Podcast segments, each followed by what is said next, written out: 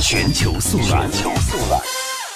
日本参议院围绕引发诸多忧虑、意见不一的共谋罪法，十四号展开了攻防战。在国会周边以及全国各地，人们坚持发出抗议之声，直到深夜。